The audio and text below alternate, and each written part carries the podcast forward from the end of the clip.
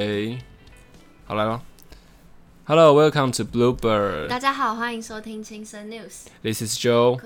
我们会用双语的方式为大家带来国际新闻。大大大大家大家大家，OK，今天是这个，我们今天录音时间是五月十九号，然后我们稍微来开场，先稍在在进国际新闻之前，我们先来谈论一下目前疫情的状况啦，主要以台湾为主。国内的疫情对，国内疫情，那目前的资料是更新到今天的十九号啦，这样子。在这个呃，我们疫情在台湾在四月之前呢，今年四月你在笑什么？没有，我记得是那四月之前，然后一直都还蛮稳定的，就就连是股市方面啊，或是任何的这个状态都算良好，还没有到社群感染的这样一子。直到事情爆发，我记得是桃园的那个华航的机师对对对对，在机师那时候发生了这个感染，群聚感染事件，对然后连带的影响到他们的防疫旅馆的破口，嗯然后造成了社会的感染。对，但是在后来，在这个我们接下来更新的这些时间呢、四月之后到现在五月，也就是发病的高峰期，是其实是没有太大的关联的。所以在网络上有很多的文摘是有讲到说，这些呃社区性感染或者这种爆发性的感染，其实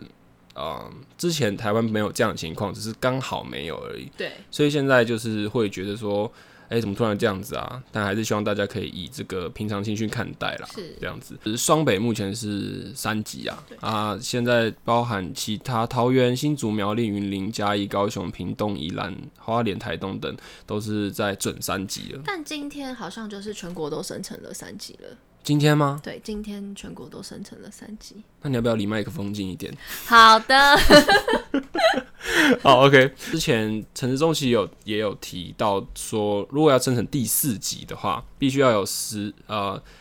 连续十四啊本土的案例破百例。然后两周要超过一千四百的本土案例，然后才会进入第四级。对对对，因为目前已经本土已经确诊连五天哦破百例了。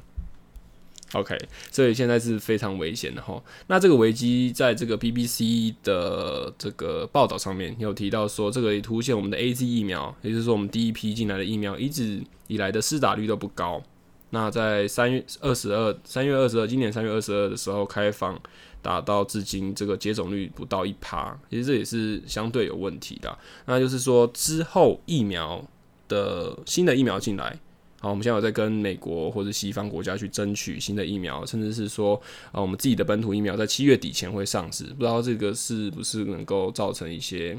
呃新的气象啊？我们就是拭目以待这样子。那接下来我们的镜头拉到这个印度，为什么要讲印度？因为印度算是目前啦，疫情控制的最不稳定的一个国家。嗯，而且它的人口数是仅次于中国，中国的对，所以说它在一天哦有这个新增四十一万确诊的这个人数，总确诊人数也将突破两千五百万人，死亡人数近四十万人，这个基本上这个确诊人数就已经超过台湾的总人口了，其实相当的可观。对，那在整个欧洲疫情最严重的三四月，其实那时候印度其实是相对稳定的，没有到那么夸张疯狂的增长。对对，因为他们人数基人口基数就相对很多嘛，十四亿人口基本上就是跟大陆是中国大陆那边是有得比的。嗯那在后来的时候，因为需要劳力的运作嘛，所以在他们觉得好像控管下来的时候，莫迪就有开始放宽限制。他们放宽限制之后，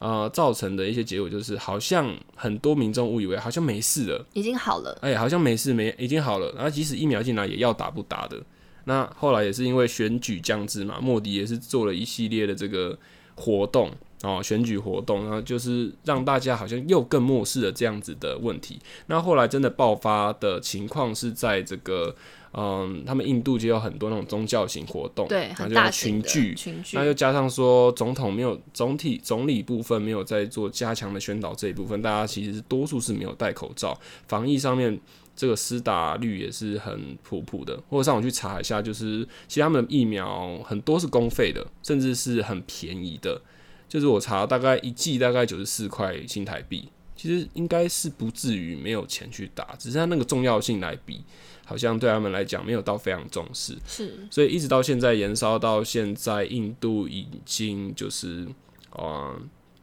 印度已经就是到了一个更更覆水难收的一个状态，但是他们的现在莫迪的表态还是说他们持续的想要将他们的疫苗往外输出，所以这一定是一个蛮有趣的现象，这样子。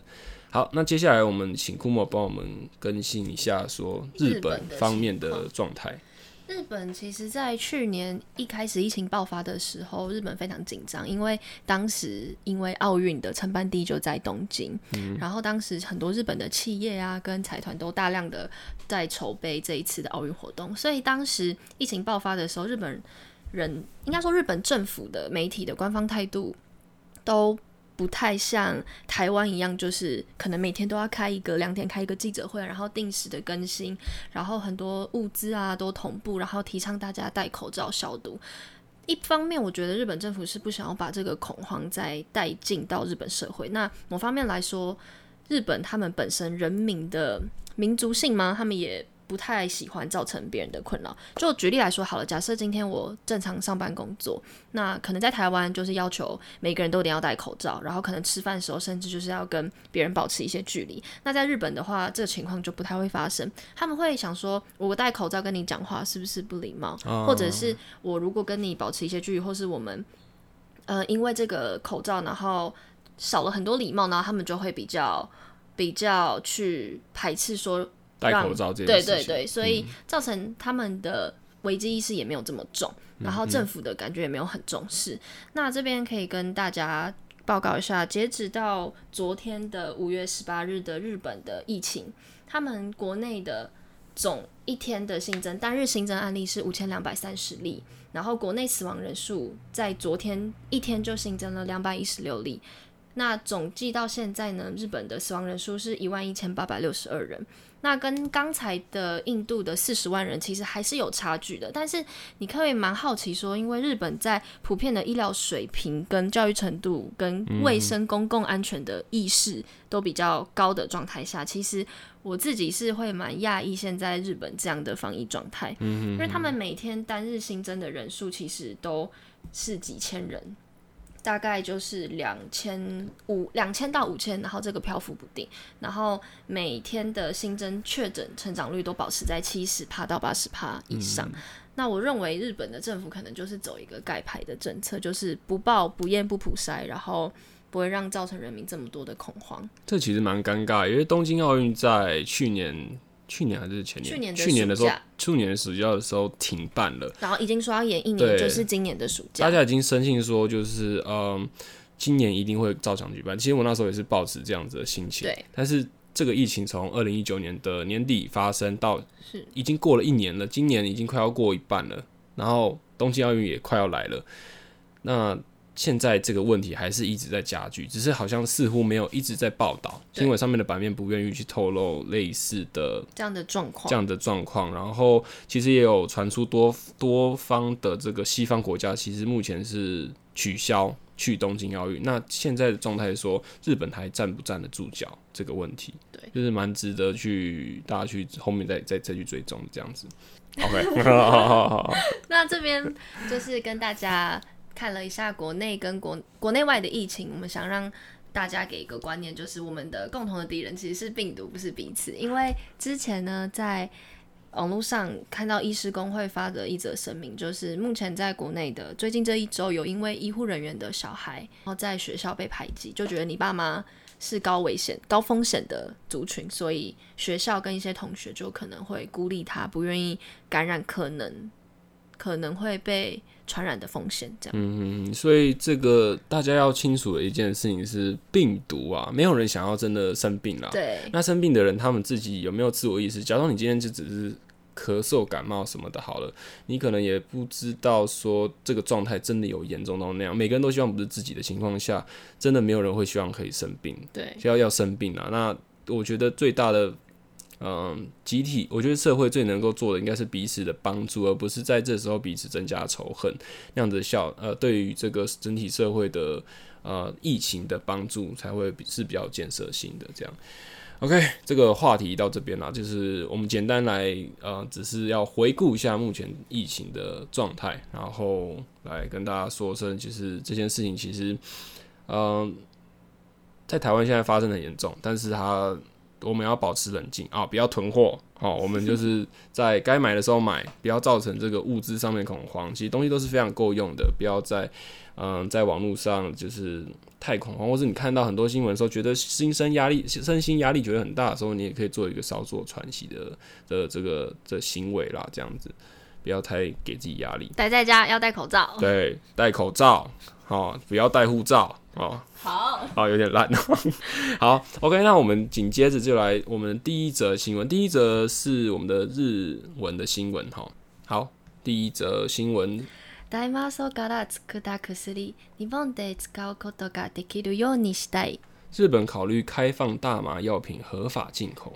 大麻草という植物から作る大麻は日本の法律では麻薬です。大麻草から作った薬も 使うことや外国から持ってくることを禁止しています。しかし、アメリカなどの外国では、治りにくい転換の治療や癌の痛みを少なくするために使うています。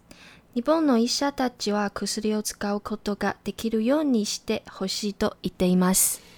用名为大麻草的这种植物制作的大麻，在日本的法律上是毒品哦。用大麻草制作的药品也禁止使用和进口。但是呢，在这个美国等等的外国地区，为了治疗癫痫以及降低癌症引发的疼痛，会使用这类型的药品。那这个日本的医界人士也表达想引进这种药物的想法。そのため、厚生労働省は1月に法律を どうしたらいいかなと専門家たちと話し合う会議を始めました。そして、この薬を日本で使ってもいいことにしたいと考えていることが分かりました。为此，厚生劳动省在这个一月后和专家们开会讨论该如何制定相关的法律，并考虑在日本引进这类型的药物。厚生労働省は外国から輸入することや薬の会社を作ったり売ったりすることもできるようにしたいと考えています。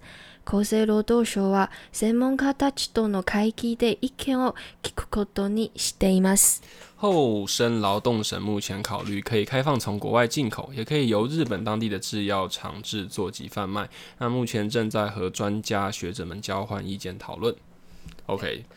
我们刚才我们刚才。如果刚才听的话，我应该应该把前面那个爆笑地方剪掉了哈。因为我今天就是可能比较嗨一点，所以就一直吐槽啦。对啦，没事没事。好，那我们来简单的介绍一下大麻。正如刚才就已在英在日文的新闻播报有提到的是，日本呢目前已经在研拟相关的法律，然后让大麻的药品。可以合法的进到日本国内做使用。那这边简单的跟大家介绍一下大麻。那大麻它又俗称草跟麻。饭等等的用词啊，对用词。那我们平常大麻吸食的毒品是从雌性大麻的花蕊它的毛状体所制成的药物。那主要的它的提取物呢叫 THC 缩写，那它的中名字叫四氢大麻酚。那这个四氢大麻酚它属于一种精神的活性物质，那它同时可以让人家吸入的时候会有兴奋跟一点点迷幻的效果。那它可以。连带的影响人的精神还有生理，所以它是属于中枢的神经迷幻剂。好，那目前的这个这个台湾的情况哦，依据这个联合国毒品和犯罪问题办公室发布的统计资料，全世界大麻的使用人口高达二点二四亿，哈，是全世界滥用比例最高的毒品。所以在大麻目前在台湾还是被列为第二级毒品啊，跟这个摇头丸和安非他命并列，是嗯是蛮蛮常见的一种，就是我们所称谓的毒品。是，那最近其实，在不只是在国外，其实国内蛮常会听到一些声音，就是大麻合法化。那我们的争议点，我们今天就帮大家整理出来，让大家可以更进一步认识大麻草这样的植物的成分。那一般我们常听到的大麻，它其实是大麻草，刚才有说的这个。植物的统称。那其实大麻本身它含有超过四百种的化学物质。那我刚才在前面有提到的毒，作为毒品的一种中枢神经的迷幻剂是四氢大麻酚，就是简称 THC。我们后面都以 THC 来做做做做代替，这样子，好，这样大家会比较好分。所以 THC 是我们刚才讲到会让人成致成瘾跟迷幻、成瘾跟迷幻的东西，所以它算是一个比较会具有依赖性。然后比较负面效果的一个成分。对，就是我们先把它归类成是毒品。那另外一个从大麻草里面提取的成分叫做大麻二酚，我们会简称 CBD。OK，CBD 之后也会用 CBD 去代称。那 CBD 则是大麻草中非成瘾性的部分。那近年来在国外很多临床实验中，就逐渐的被证实，其实 CBD 呢，它跟药理的活性跟医疗功效，这种其实是有获得实验证明的。那这个 CBD，也就是我新闻中所提到的，日本想要引进的这类，就是靠 CBD 提取的大麻的药品。嗯哼，所以 THC，我们来简单来讲，THC 它是这个可以和中枢神经还有大麻受体相结合，增加这个多巴胺的分泌，同时还会增加服用者的食欲。那医疗上的 CBD 呢？我们通常都会用来做促进癌症或是艾滋病患者的食欲，因为他们可能在做化疗过程当中就会食欲很低。那如果使用了 CBD 之类的大麻药物的话，不但可以减轻疼痛，也可以减少恶心感跟呕吐的情况。那同时 CBD 呢，对于慢性疼痛也有很不错的效果。那心理上的疾病，像是失眠啊、精神分裂或者是躁郁症等等的话，也都可以用 C B T 做与作为辅助的治疗药品。对，所以这边简单来帮大家这个科普一下哦，THC 哦，No 哦，CBD Yes，OK，所以 CBD 它对这个药物上面的使用是还不错的。那昨天有跟库某上面讨论到说，哎，既然 CBD 呃，我们刚才讲到 CBD 它有什么样的用处嘛？就减轻疼痛，呃，这个促进食欲，还有减少恶心和头吐、呕吐的药物。然后，难道没有可以替代 CBD 的这个药物吗？在这边就有一个学呃这个呃学刊期刊有讲到说，就是与一般药物相比，CBD 的副作用它是比较轻的，是。那最大的功能是舒缓压力跟疼痛。啊，所以 CBD 常常会被用作这个辅助疗法，舒缓其他疗法的副作用，帮助这个病患度过更其他更强强度更高的治疗，比如说化疗这种，是。就是这个癌症来到的时候需要的啦。那后来，这个也有这个加拿大的这个麦马斯特大学的药物滥用专家有表示，哈，CBD 是相对安全物质，在众多的这个治疗领域中，其实前景是可期的。那此外，啊，比起一般的成药还有处方前，CBD 它是比较天然的，它是从草植物对对对对，相对天然，对身体上稍稍更相更更纯粹的。哦，那为什么？但是为什么就回到一个问题？为什么大家还是会对大麻本身有这个？既然我们知道 CBD 是好，那为什么还是不开放嘞？还有一个很大的原因，是因为这个研究目前的这个深度啊，还有它的广度还没有高到足以让全世界去认可。就是说，现在很多研究它是仅仅针对动物去做实验，而非临床的人体实验。那针对人体的实验中，许多样本数也较呃也是比较偏少的，那也没有对照组，无法排除心理作用的干扰。所以要建立更精确、更完善的证据，都要还需要做更多研究去补足，以让各个国家在进口的时候是安心的。简单来说，它的弊大于利啦，所以在很多甚至是比较多的东方国家都还。没有那么的开放。嗯嗯。那这边就跟大家简单的介绍一下国外有哪一些开放案例。那首先是乌拉圭，乌拉圭它在二零一三年通过了大麻合法化的法案。那它也是全球首个能够合法产销大麻的国家。那它如果是要经过核准的医疗用大麻的话，它也有相关的安全的检验标准。那还有另外一个就是大家可能蛮。常听到的就是荷兰，那荷兰对荷兰呢，他们专门有一个咖啡区，就是他们有开放七百多家咖啡馆，他们是可以公开贩售大麻的。他们是要经经过审核嘛？对不对？是他们要拿一个牌照，然后有拿牌照的大麻咖啡馆呢，他们以严格的小批量，也就是五公克为准去做销售大麻的行为。那还有一个是。加拿大，加拿大呢？他在二零一八年呢，他们参议院正式通过了大麻合法化的法案，所以他们只要规定你年满十八岁的成年人可以携带最多最多是三十公克的大麻，那你也可以在家里自己种，就可能最多四株的大麻药。嗯哼哼，那美国也其实有部分州别是有在呃这个开放的啦，那也有部分州别其实就是完全禁止的。那，这个听完之后大概知道要去哪里移民了哈，移民选不要这样，选择哪一个国家哈？那也是因为刚才我跟 Joy。跟大家分享的大麻的提取物 CBD，它其实对于人体的医疗跟保健是有帮助的，所以在国外都是一个蛮开放的态度。那在二零二零年十二月三号，联合国的麻醉药品委员会他们就投票决议，将大麻跟我刚刚提到的，就是 CBD 从最严格的药物劣品管制当中除名。那同步的欧盟也会在二零二一年十二月的时候公布，他们未来会把 CBD 列为就是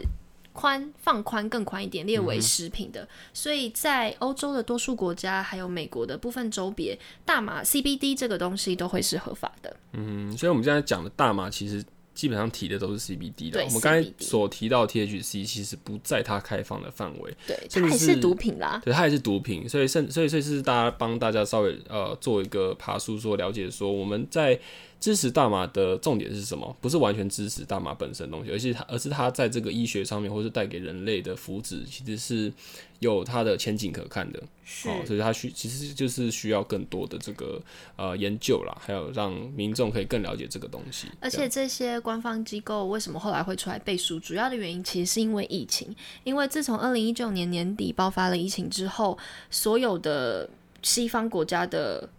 人民他们非常强烈的意识到什么叫做保健、防疫，增加你自己的心理组织、心理的层面跟生理方面的健康。所以 CBD 在某种程度上，在美国你可以去他们各种的购物网站或是他们的网络上查，他们把 CBD 列为一种保健食品。像是姜黄啊，或者是接骨木这种的保健食品并列，所以也造成了 CBD 的需求量大增，所以政府跟官方也会开始出来为这件事情放宽跟背书。嗯，那么回到我们看一下亚洲呢，因为通常在亚洲地区，大众对于大麻的接受度稍微比较低一些，因为可能没有这么的好的印象啦，我觉得大多人大多数的人对大麻印象应该都来自欧美的那种呃主流电影或是非主流电影，就是你会看到很几个人在抽大麻然后嗑嗨的那个状态，那很大的一个。这个大多多数大人是禁止小孩去做这样的事情它是代表一种叛逆的行为。但是大麻它在其他文化上面，它是一个更能够接近宗教的一种方式。嗯，但是在美国，然后我们这个大西方世界里面被曲解了，所以给大家的想法不是这么好。是，那比如说在亚洲地区的新加坡就是完全禁止大麻二酚，就是 CBD。那韩国呢，则准许 CBD 用于某种程呃某些程度的医疗用途。那在香港跟日本呢，食品可以含 CBD，但是不可以有任何的 THC，不然就是违法。那我今天跟大家分享的那一篇新闻呢，就是在讲二零二一年的一月，日本也开始修法，想要让含有 CBD 的保健食品能够合法的进口到日本。那在台湾呢，近年来也针对大麻合法化的讨论越来越多。那在二零一九年的十月底，有民众发起了医疗用大麻合法的联署，那希望让政府可以听到民间的声音。那卫生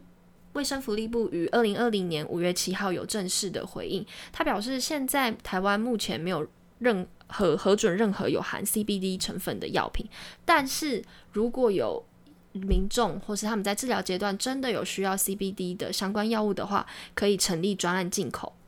嗯哼，所以其实还是开始有一线曙光的感觉了。是，好，好，那这篇新闻差不多到这边。那 Second News 来到我们的英文的这个新闻哈。好，Israel bombs Hamas Gaza chief's home as fighting enters seventh day。以色列轰炸哈马斯加萨首领的官邸，持续至第七天的攻击。 Israel bombed the home of Hamas chief in Gaza early on Sunday, and sirens warning of rocket attacks sounded in Israel border um, towns shortly after dawn as hostilities stretched into a seventh day with no sign of abating. 以色列在星期天五月十六号轰炸位于加萨的哈马斯首领的住家，敌人没有停止攻击的迹象， 火箭仍不断地从以色列边界射向巴勒斯坦的加萨地区。 At least 153 people have been killed in Gaza since Monday, including 42 children, healthy officials said. Israel has reported 10 dead, including two children. The United Nations Security Council was due to meet later on Sunday to discuss the worst outbreak of Israel Palestinian violence in years. 自星期一五月十号以来，医疗官方表示，至少一百五十三位人民葬身于加萨，其中包括四十二名孩童，而以色列方面则有十人死亡，其中包含两名孩童。联合国安全理事会在今日五月十六号召开会议，商讨多年来征战不休的以色列与巴勒斯坦。诶，这个新闻大家如果有再稍微关注一下的话，其实台湾新闻也不不难看到，是可以看到对对相关的报道。好好好，你的手机很大声哦。好，接下来我们来稍微帮帮这个听众呃回顾一下，好，这个攻击的始末对始末了哈。最开始是在五月十号，好，也就是上个礼拜一发动攻击。那在十四号的时候，攻击有这个升级的状态。最大的导火线是在今年的斋戒月，尤其是他们这个中东地区啊，多数是是伊斯兰人，所以他们这个斋戒月其实就是一个呃伊斯兰的一个习俗，会在这个每个伊斯兰他们自己的伊斯兰历里面的第九个月举行，对第九个月举行，然后在日出日落期间是停止饮食，然后还有这个性行为。性行为然后身体接触了，对对对对对，那就是在。反正天黑了，什么事都可以做啊。哦，天黑前什么事都不能做，这样子。也是在在今年的四月中旬左右，哦，这个巴勒斯坦人在东耶路撒冷跟这个以色列的军警冲突不断，所以在十日的时候，也就是我们发动攻击的那一天，五月十号的时候，位于巴勒斯坦并以加萨为基地的哈马斯政权，为了要声援他们的这个巴勒斯坦的啊，或者说阿拉伯人的这个同袍声援。他们就用火箭攻击耶路撒冷、杀冷的地方。对，那以色列国防军 IDF 则以这个飞弹空袭加萨走廊，所以双方都有造成这个重大的死伤。那其中一个引人关注的事件是在五月十五号的时候，以色列的火箭呃轰炸在这个巴勒斯坦加沙城市高达十二层楼的贾拉塔。加拿大。然后，以色列与巴勒斯坦飞地内的伊斯兰团体对以色列的反抗声浪也因此而随之高涨。飞地这边帮大家稍微解释一下，它其实就是一个被包围在另外一个国家境内，然后和本国其他领土不接壤的地区啦。其实，如果大家有一点概念，对于伊斯兰跟巴勒斯坦的那个领土概念，你就可以大概知道说他们是呃。不是连续的，就他们的这个可能，我这边是下面这一块是巴勒斯坦的，上面就会被以色列的土地港挡住。那在以色列的上面又是巴勒斯坦的土地，所以这个叫做飞地的情况就是不连续啦。简单来讲，你的国家的就有点像分校的概念。对，呃，我今天读嘉义大学，我有这个呃民雄分校，也有这个市区的分校。好，因为这个用地的关系，好，还有这个嗯，可能跟这个学校的资源分配有关系啦。哈。OK，这是飞地的介绍，所以呃，简单来讲就是这样子。那接下来是以色列军方，他们表示哈，他们在轰炸这个我们刚才所说的这个加拉塔大楼的时候，里面因为他们是声称说里面包含这个哈马军的政府，所以呃，他们就是以这样子的呃，以这样子的事情，然后声称这里面有哈马军的政府，所以他们要轰炸这个大楼啊，并宣称在轰炸。这个大陆之前有给予市民逃跑的时间，对对对，就是说，哎，我们要轰炸你们喽，自己注意点。然后，但是呢，贾拉塔内部很很很很不幸的哦，也不是说很不幸的，就是很有趣的是，在里面也包含了这个美国三大通讯社之一的美联社，以及这个阿拉伯重要的媒体朋友，就是在卡达为这个以在卡达的这个半岛电视台的分部，所以。这样子的事情发生在媒体身上，在国际一定会造成很大的舆论，因为这是一个对于资讯上面的封锁或者是封杀的一个形态。所以美联社啊，借此去谴责这样的攻击，表示美联社并没有接收到哈马斯政权是有在这栋大楼的任何消息，那所以他们也没有办法去做防范啊，并且要求以色列给予证据。那当然，以色列现在是没有给予任何的回应了。是。那在这篇的新闻当中，一开始有提到是哈马斯的首领的家遭到了轰炸。那这边就简单跟大家介绍一下什么是哈马斯。哈马斯它在阿拉伯语中呢，就是指的是伊斯兰抵抗运动的意思。那哈马斯呢，它是隶属于巴勒斯坦伊斯兰逊尼教派的组织，它是一个集宗教性、政治性为一体的组织。那它同时有自己的武装部队。那这个组织的目的就是。不放弃以武力消灭以色列，就他们要在以色列这个地区成立他们的国家，或者是他们人民可以自由居住的一个空间。对那他们希望建立由地中海到约旦河的西岸，还有耶路撒冷为首都的巴勒斯坦国。那这个哈马斯在这个国际上面也是有各种不同的这个认定的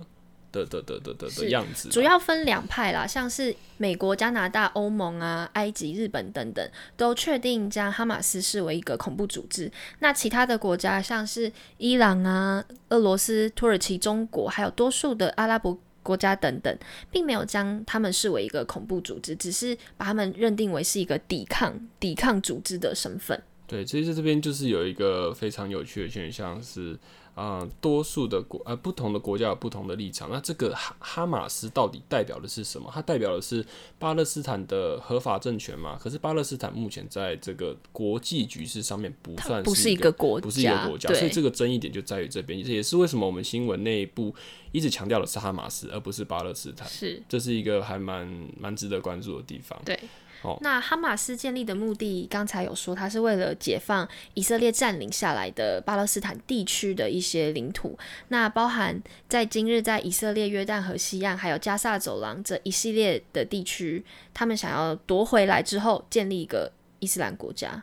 嗯哼那在二零一七年之后，这个巴勒斯坦它有呃分裂成两个，其实有当初有分裂成两个政权啊。那一个叫做哈哈马斯，一个叫巴解。巴解但其实他们的虽然政权不同，但是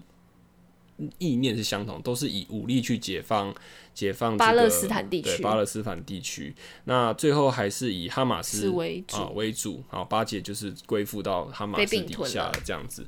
那这个新闻的结尾其实就在讲说，刑事的法庭方面，他们有怎么样做、这个、国际审判对审判哦，这就是国际刑事法庭的主席检察官法图有告诉透呃路透社哈、法庭正在介入这起战争的调查。那我们美国哦，西方老大哥也已经约访两国的总理跟总统，希望可以调停双方的战火，这样子。可是，一直以来，其实以色列跟巴勒斯坦就征战不休了。从我出生的时候，然后一直到我可以看阅读一些文字的时候，我就已经有听闻，不管是很多的灾难片、战争片，或者是书籍跟新闻，都不停的在讲述这一块地区的两个国家的冲突，也不算国家，就是两个怎么讲，巴勒斯坦跟以色列的冲突。嗯，最大的一个原因是，呃，当初以色列也有以色列的人人种族，大概都是犹太人啦。是最早是从德国难民营那边被英国解放过来的。当他们过来之后，英国呃作为这个殖民者，他们要让他们诶想说让他们有一个安居乐业的地方，所以他说诶准许你来这个啊、也就是他们现在移动到了这个巴勒斯坦这一块土地上面，让他们去建立一个国家。所以在当时是有获得国际上面的认可，就说你可以成立一个国家。但是很有趣的是，当初巴勒斯坦这边多数的阿拉伯人，他们是没有一个很所谓强烈的民族意识，甚至是呃组成一个国家的意识。阿拉伯当时也算是游牧民族啦，就是他们在那边嘛，嗯，有应该也不才不会、才没有这种可能可能可以这样讲了，就是居住在那边，但是没有一个很明显的民族主义，说我要建立一个国家这样子，跟我们的目前所熟知其他什么卡达啊、也门等等的嗯那种，可能相对来讲没有那么大。那也是因为以色列进来哦，得到这个国际的支持之后，他们才开始一直吵架。因为第一个宗教不同，你一定会有信仰也不同、啊，对信仰也不同可能民族性习惯啊、生活习惯完全是不同的。对，完全不同的情况下，然后嗯、呃你又因为列强的关系，我说我就是合理啊，我在这边，可是我，然后这个巴勒斯坦的人就会觉得说、啊，我我先来对啊，我都在住在这这，是我的土。地啊，对不对？哦，所以这个是一个很大的问题，是以色列获得列强，我们刚才其实有提到了西方各个老大哥的这个支持，但是巴勒斯坦本身的声援是比较没有这么强大的。好，这也是之前为什么川普跟以色列特别良良好的关系的哈。好，所以这多年冲突的问题问题是这个加萨是在这个哈马斯的巴勒斯坦啊激进组织统治的地方，那他们在过去也多次的跟以色列有这个作战的行为。他们这个以色列和埃及还有严格控制加萨边境，哈，并且阻止哈马斯获得武器。